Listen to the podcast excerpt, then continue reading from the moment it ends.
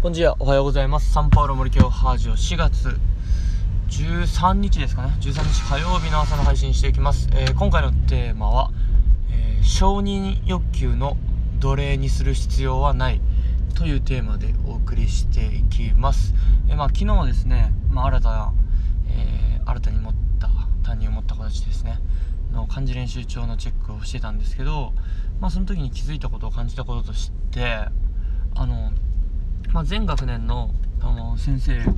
たちはそんなに漢字練習帳にこう一言コメントを入れたりとかそういうことしてなかったんですよね。でその人たちが手を抜いてるとか悪いとかいうわけじゃなくてそれが素晴らしいなと僕は感じました。あの本当にまあ人それぞれいろんな考えいろんな意見があってですね。や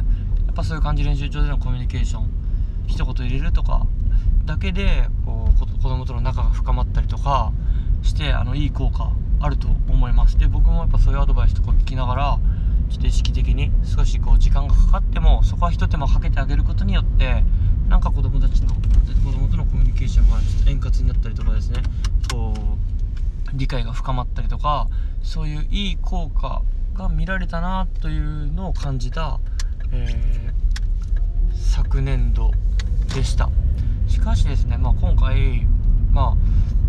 練習帳昨日見た時に感じたこととして、まあ、今見てる子供たちって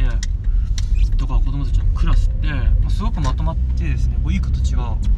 多いクラスなんですよね。で去年の様子とか、まあ、見てるだけですけどなんか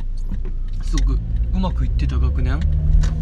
だったなと、えー感じてました。でそんな子たちののやっぱ教師と子供たちの関わり、まあ、ほぼ毎日ある漢字練習中での関わりを見るとなんか一つ一つ丁寧にコメントを書いてるというのではなくてやっぱ人数も多いので、まあ、それを一人一人にするってやっぱ教師の労力がかかりすぎるし時間もかかりすぎて結局全員できないっていう多分弊害があったんでしょうね。ということでシンプルになんか漢字練習も自分で丸付けまでさせてたんですよね、まずでそれを評価する。なんか3段階評価だけで。別にコメントじゃなく。やっぱすごくシンプルだけどすごくちゃんと見と見てあげて評価できてるシステムだなっていうのを、あのー感じました。で漢字練習をやっぱ自分で丸付けまでさせるっていうのがすごくいいなと思って。っ漢字練習ってバーってやってそのまま先生やったよってバーって出しとく。だけではやっぱやりっぱなしになりがちだなっていうのをまあ、気づかされてですね。やっぱ自分で丸付けまでしてくる子の方がやっぱ圧倒的に間違えた漢字を、えー書いている率は低かったです。明らかに。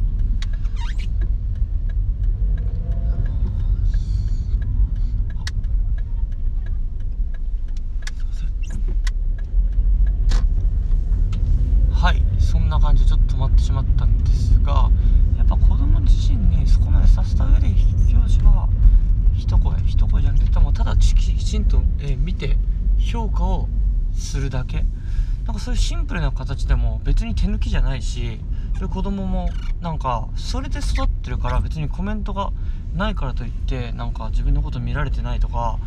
なんかせっかく頑張ったのに何もしてもらえないって思うこともないんですよね。もうど土台としてベースとしてですね。やっぱそこがなんか大きな違いだなと。やっぱ日々やっぱ丁寧にコメント書くことって素晴らしいことだけどなんかそれで承認欲求を満たしてですね承認欲求にズブズブにつけまくって子供を動かすっていうのもやっぱそれも正解ではないなと。そうすることによって本当になんかそれがないと動けない子供それがないと喜びを感じれない人間にこう仕上がってしまう危険性もあるのでやっぱそこのバランスもうまく、えー